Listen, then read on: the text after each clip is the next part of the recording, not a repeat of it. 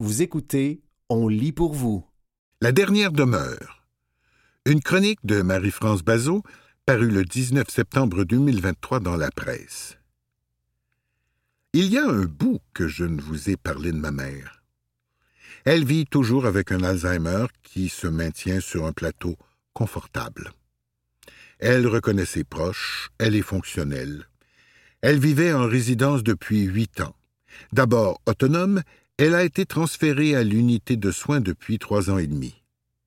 Elle aura survécu à la pandémie, probablement protégée de ce grand choc émotif que fut le confinement, par l'oubli ouaté dans lequel elle est plongée. Elle m'avait dit, avant d'entrer en résidence privée pour aînés, RPA, Fais ce qui est le mieux pour moi. Si je suis la fille de mon père, je suis progressivement devenue la mère de ma mère, même si ma pratique de la proche aidance n'a rien à voir avec le dévouement total et sans condition de certaines et de quelques-uns. La résidence pour personnes âgées, donc, choisie par elle il y a huit ans. Lors de visites avec la courtière en résidence, nous avons eu le choc, la révélation, de constater que les RPA sont un microcosme où les classes sociales sont reproduites avec précision et cruauté jusque dans le grand âge. Ma mère ne s'y était pas trompée, se sentant observée et jugée alors que nous lui faisions visiter une résidence plus haut de gamme. On ne la duperait pas. Je ne suis pas à ma place le déterminisme social est difficile à transcender, même vieille, même ayant vendu sa petite maison à profit, même en méritant le meilleur, même atteinte d'Alzheimer. Le sentiment d'appartenir à un rang précis de l'échelle sociale est rude et persistant. Elle passera donc huit ans dans cette RPA drabe et triste d'une grande chaîne nationale les longs corridors de lino sans fauteuil, malgré l'âge avancé de la clientèle, une manufacture à ennui dans le bruit traînant des déambulateurs, où les sourires sont rares, où la qualité des soins est correcte sans plus. Un long fleuve tranquille et monotone, du bœuf en sauce brune sur légumes bouillis, le tic-tac de l'horloge, stimulation minimale puisque ma mère rechigne devant les activités de groupe. Mais le refus péremptoire et médicamenté d'une nonagénaire oublieuse avec comme seule compagnie deux chats en pluche, est-il une sommation à rester isolée toute la journée? Les anges gardiens ont parfois les ailes rognées, et on ne parlera pas des coups. La chaîne est avide. Les dernières années, avec tous les soins, le loyer aurait pu couvrir la coquette hypothèque d'une luxueuse maison du plateau. En novembre dernier, un travailleur social du CLSC m'a contacté, me rappelant que la RPA ne pourra plus garder maman malgré les dizaines de milliers de dollars annuels, puisqu'elle requiert maintenant trop de soins. Elle sera transférée en CHSLD. La sentence que je redoutais, celle qui fera basculer la vie de maman. Comme nous tous, je suis bourré de préjugés envers les CHSLD. Le CHSLD, ce mouroir, la fin de ligne des soins au Québec, sa désolation, ses bains rares, son sinistre bilan covidien. Nous connaissons tous des histoires d'horreur mêlant détails administratifs carcaïens et négligence avec un CHSLD comme décor. Un sentiment de culpabilité m'envahit. Je vais donc abandonner à l'État la gestion de l'intimité et la fin de la vie de ma mère. Fin juillet, je reçois l'appel définitif et impératif. Dans deux jours, une chambre sera libérée et l'attendra au CHSLD Saint-Joseph de la Providence. Ma mère de 96 ans entrera dans sa dernière demeure. Et là, coup de théâtre, Scénario disneyesque. Le lieu est moderne, aéré, lumineux. La chambre, vaste et fonctionnelle. Nous la décorons, ma sœur et moi, avec ses objets, ses photos. Un comité d'accueil lui chante un air de bienvenue, on l'applaudit. C'est ensuite un tourbillon d'infirmières, de préposés, médecins, responsables des activités qui viendra la voir. Elle présente des difficultés, il cherche des solutions. Ils installent à sa porte une fiche avec des photos qui racontent son parcours de vie, l'humanisant du coup aux yeux de tous les futurs soignants. Le personnel de ce CHSLD est inouï de perspicacité et d'humanité. Ma mère est bien tombée. Mais quand je raconte cette histoire autour de moi, plusieurs connaissances relatent le même genre d'expérience avec leurs proches en CHSLD. Je tenais à faire partager cette histoire. Les CHSLD inspirants et chaleureux, avec du personnel allumé, existent, et ce ne sont pas des maisons des aînés de la CAQ ils ne sont pas tous dévastés. Le public peut de belles choses. Le paradis des aînés n'est pas nécessairement la RPA de la pub enthousiaste à la télé, et tous les CHSLD ne sont pas systématiquement sinistres. Les préjugés envers le secteur public et les gens qui y travaillent sont pourtant persistants. Saint-Jean sera la dernière demeure de ma mère. Elle y est bien, sa dignité est respectée, je suis en paix et rempli de gratitude. C'était La dernière demeure, une chronique de Marie-France Bazot parue le 19 septembre 2023 dans La Presse. Une experte en sommeil révèle les trois types d'aliments à éviter pour mieux dormir. Un texte de Sandrine Fauché, paru le 5 septembre 2023 dans le magazine Coup de pouce. Il a été prouvé que la qualité du sommeil est intimement liée à la qualité de l'alimentation. Si vous avez du mal à dormir d'un sommeil profond et réparateur, portez une attention particulière à ce qui se retrouve dans votre assiette, surtout le soir. Dr Catherine Hall, une psychologue spécialiste du sommeil, notamment dans le traitement de l'insomnie, signale les aliments qui pourraient vous empêcher de trouver un sommeil réparateur. Voici donc les aliments à reconsidérer dans son régime alimentaire. 1. Les aliments épicés. Les aliments épicés sont l'un des principaux responsables des troubles du sommeil.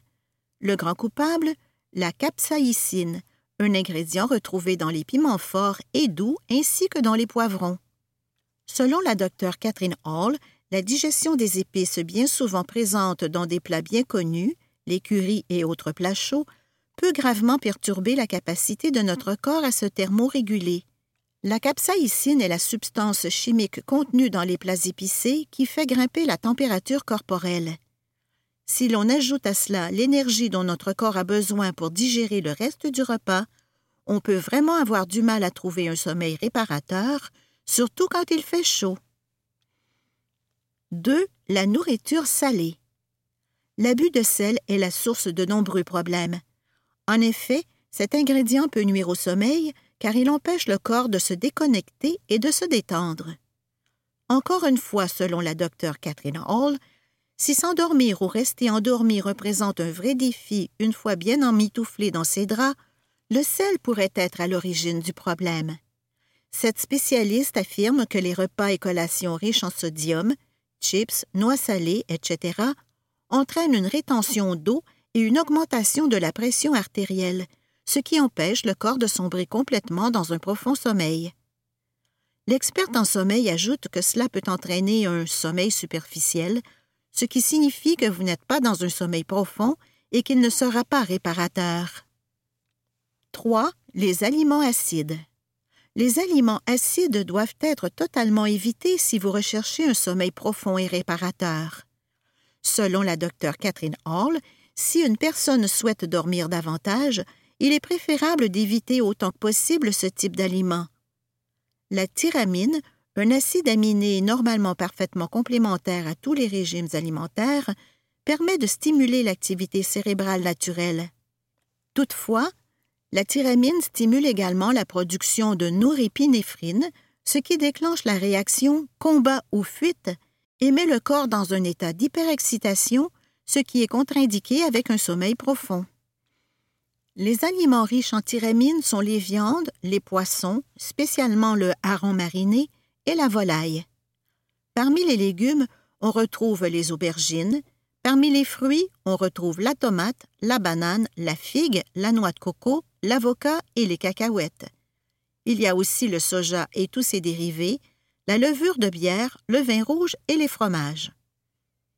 Alors, une petite tisane est peut-être la meilleure chose à offrir à son corps avant d'aller au lit.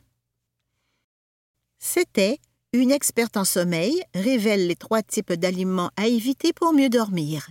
Un texte de Sandrine Fauché, paru le 5 septembre 2023 dans le magazine Coup de pouce.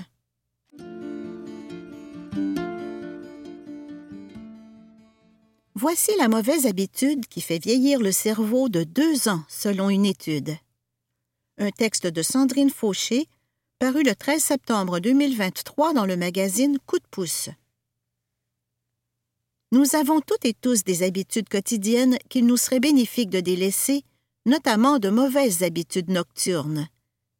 En effet, pour espérer maintenir une bonne santé physique et mentale, il faut miser sur une alimentation équilibrée, l'activité physique, en plus d'une bonne qualité de sommeil.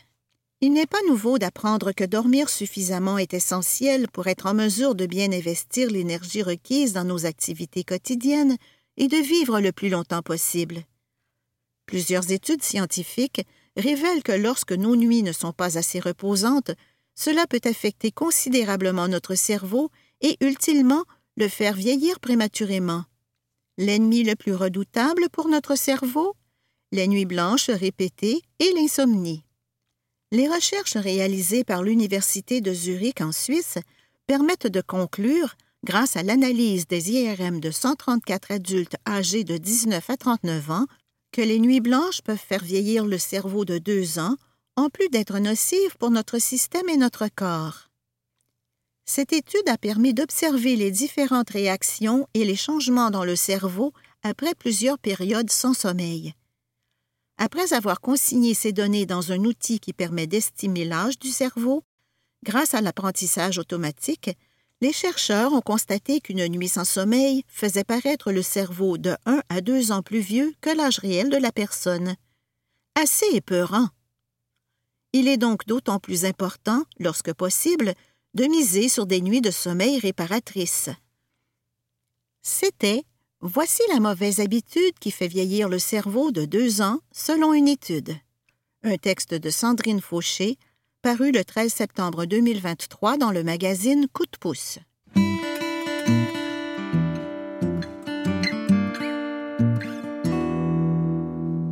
Voir le cerveau à travers les yeux. Un texte de Mathieu Perrault, paru le 24 septembre 2023 dans La Presse.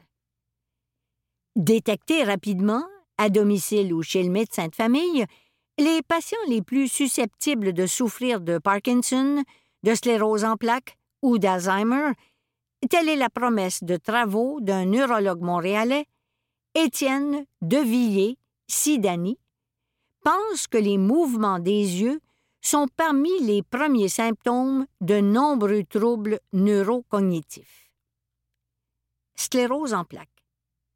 Le docteur Devilliers-Sidani, qui pratique au Neuro, Institut Hôpital Neurologique de Montréal, a une liste d'attente de 8 à 9 mois pour l'évaluation de patients soupçonnés d'avoir la sclérose en plaques.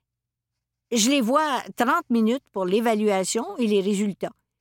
Ils ont plein d'inquiétudes reliées à d'autres choses, par exemple les effets secondaires des médicaments, ce n'est pas une façon de suivre les patients à distance. Son étude, publiée au début de septembre dans Frontiers in Neurology, montre qu'un programme de suivi des mouvements des yeux, installé sur une tablette, a des résultats similaires à l'intervention d'un neurologue pour identifier la gravité de la sclérose en plaques sur une échelle de 1 à 10. Nous pouvons expliquer avec les mouvements des yeux 84,9% de la variance sur cette échelle, ce qui signifie de façon approximative qu'il est possible d'estimer à 85% le score de la maladie avec l'application. Le reste du temps, le score n'était donc pas parfaitement exact, mais pas nécessairement très loin. Parkinson. La même application a donné un taux de faux positif de 11 dans la détection de la maladie de Parkinson. Une étude a été publiée sur le sujet dans la même revue au printemps 2023. Mais la validation pour le Parkinson est moins avancée. Pour la sclérose en plaques, on va déposer une demande d'utilisation clinique à Santé Canada cette année, dit le docteur Devilliers Sidani.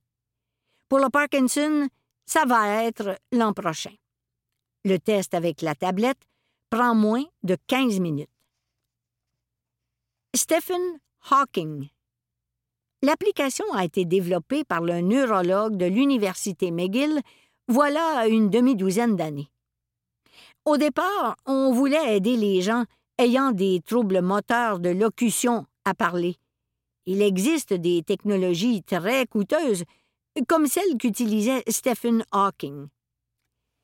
Cet astrophysicien britannique souffrait de sclérose latérale amyotrophique. Finalement, cette aide à la parole a été plus compliquée que prévu à développer. Mais on a vu au passage que le mouvement des yeux était l'une des premières fonctions affectées par des troubles neuromoteurs. Cancer et Alzheimer. En fait, le lien entre le mouvement des yeux et les problèmes neurologiques a été remarqué par la science dès le 19e siècle. On voit maintenant que ce ne sont pas seulement les troubles neuromoteurs qui affectent le mouvement des yeux, mais aussi les troubles neurocognitifs, dit le docteur Devilliers Sidani. Il travaille donc avec des chercheurs spécialistes de la maladie d'Alzheimer et des troubles cognitifs liés au cancer. On pourrait avoir une présélection de patients plus susceptibles d'avoir des problèmes, encore une fois pour accélérer l'accès aux neurologues. Si les neurologues voient moins de patients qui, finalement, n'ont pas de problème neurologique, ça va réduire le temps d'attente, selon le docteur Étienne de Villiers-Sidani.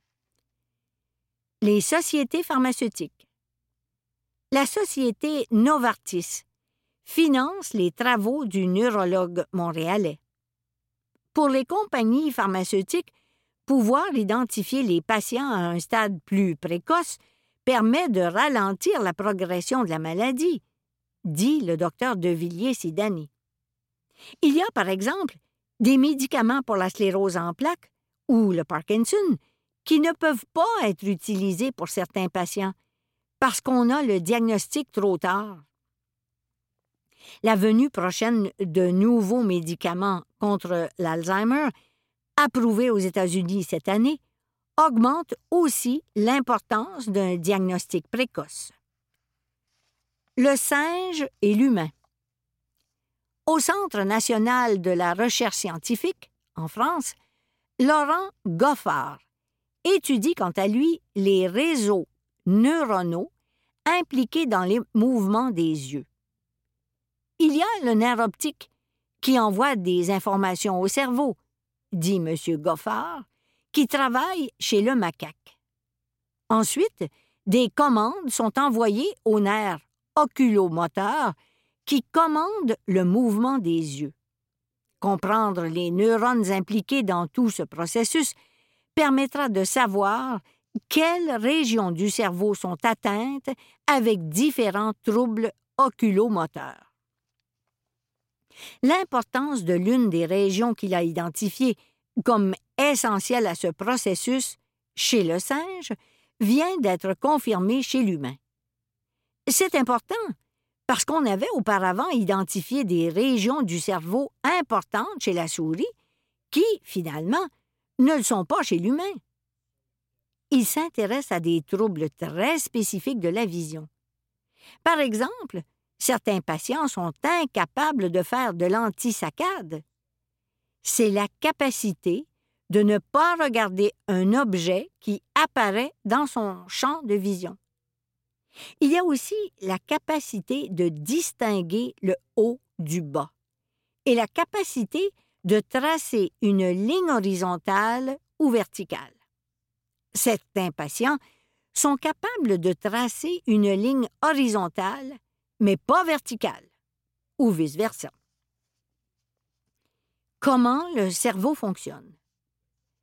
M. Goffard, dont les travaux sont cités par le docteur De Villiers-Sidani, travaille aussi de manière plus fondamentale sur le fonctionnement du cerveau. On a souvent essayé de décrire le fonctionnement des neurones avec des notions de la physique mécanique, la vitesse, la durée, l'amplitude. Mais ce n'est pas nécessairement ce qui se passe. Par exemple, il semble que lorsque les yeux sont immobiles, il ne s'agit pas de l'absence de commandes neuronales. Il s'agit plutôt de commandes simultanées qui s'annulent. Les neurones disent à l'œil d'aller en haut, en bas, à droite et à gauche, alors il reste immobile. En savoir plus, source Santé Canada. 77 000 nombre de personnes atteintes de sclérose en plaques au Canada. 75% proportion des personnes atteintes de sclérose en plaques qui sont des femmes. C'était Voir le cerveau à travers les yeux, un texte de Mathieu Perrault, paru le 24 septembre 2023 dans La Presse.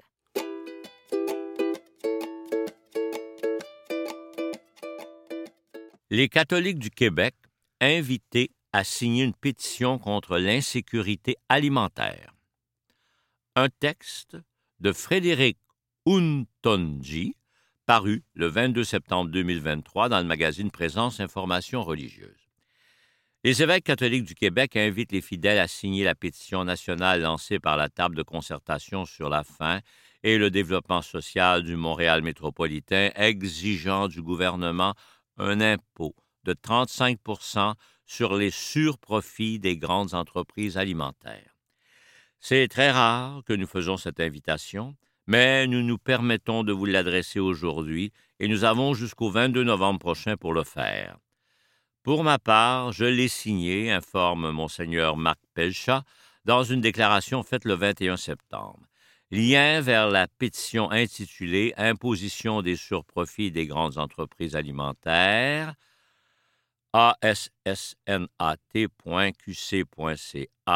barre oblique FR, barre oblique exprimer, trait d'union, votre, trait d'union, opinion, barre oblique, pétition, barre pétition, trait d'union, 103 65. L'évêque auxiliaire à Québec et président du Conseil Église et Société de l'Assemblée des évêques du Québec demande ainsi aux catholiques vivant dans la province de soutenir le mouvement en signant la pétition contre l'inflation alimentaire. Il reconnaît que la conférence de presse donnée en août par la table de concertation sur la faim et le développement social du Montréal métropolitain a attiré l'attention des évêques. Cette table qui comprend 50 groupes communautaires luttant contre l'insécurité alimentaire, déplore la hausse généralisée du prix de la nourriture. À l'origine de la situation, quelques grandes entreprises qui fixent souvent des prix excessifs pour faire davantage de profit. D'où la pétition qui réclame d'imposer à hauteur de 35% les surprofits des grandes entreprises d'alimentation et d'en faire profiter la population suivant le revenu de chacun. Les surprofits, c'est-à-dire les profits exagérés, seraient calculés sur tous les profits 2022, 2023 et 2024 qui dépassent la moyenne des profits de ces grandes corporations déclarés au cours des cinq dernières années avant la pandémie, explique l'évêque. Il rappelle que les pays européens ont institué l'an dernier un impôt spécial de 35 sur les surprofits des grandes entreprises énergétiques et que la même mesure pourrait s'appliquer aux grandes corporations alimentaires au Québec. Nécessité d'une législation Monseigneur Macpelchat se prononce sur l'urgence de doter la province d'une législation en la matière. L'effet de cette loi sur les grandes entreprises en alimentation devrait bénéficier directement aux consommateurs par une baisse des prix des aliments. Tout en plaidant pour une alimentation saine et accessible, l'Église réalise que de nombreux salariés sont confrontés à l'insécurité alimentaire. Plusieurs des familles, dont un des parents ou même parfois les deux, ont un emploi, mais doivent quand même recourir à l'aide alimentaire. Cela n'est pas normal, martèle le président du Conseil Église et Société, conseil traitant de diverses questions sociales. L'une des solutions serait de s'engager dans le combat qu'entreprend la table de concertation sur la faim et le développement social du Montréal métropolitain. L'Église diocésaine de Québec et les autres Églises ont le devoir d'être aux côtés de celles et ceux qui demandent une grande justice sociale. Je vous invite donc à signer cette pétition en vous rendant sur le site de l'Assemblée nationale du Québec, exhorte l'évêque. Réaction de la table. Présence a cherché à savoir comment la table a-t-elle accueilli cet appui du Conseil Église et Société de l'Assemblée des évêques du Québec? Jean-Paul Faniel, directeur général de la table, avoue que c'était inespéré. Il admet avoir été à l'archevêché pour faire une présentation sur l'initiative. Son but était de demander un appui par un travail de distribution de la pétition. M. Faniel se réjouit de l'invitation des évêques aux catholiques québécois. Il confie à présence qu'il a exprimé ses remerciements en téléphonant à Kim Piché et à Louise Royer de l'archidiocèse de Montréal. Jeudi, plus de 1000 personnes ont déjà signé la pétition, qui représente aux yeux du directeur général un outil efficace pour exercer la pression et améliorer la vie des gens. À part la pétition, la table dispose d'une affiche munie d'un code QR. Les groupes affichent ça dans leur bureau et tout ce que les gens ont à faire, c'est d'arriver avec leur téléphone portable et faire une photo du code QR ça les amène automatiquement sur la pétition à l'Assemblée nationale et ils peuvent signer automatiquement Conseil M. Faniel. Pour lui, il n'est pas question de rester sans réaction devant des prix exagérés, des profits offensants et plus que révoltants. C'est historique depuis 41 ans. Il n'y a jamais eu de hausse de profit aussi élevée. C'est énorme, rouspète-t-il. C'était les catholiques du Québec, invité à signer une pétition contre l'insécurité alimentaire. Un texte de Frédéric Untonji, paru le 22 septembre 2023 dans le magazine Présence Information religieuse.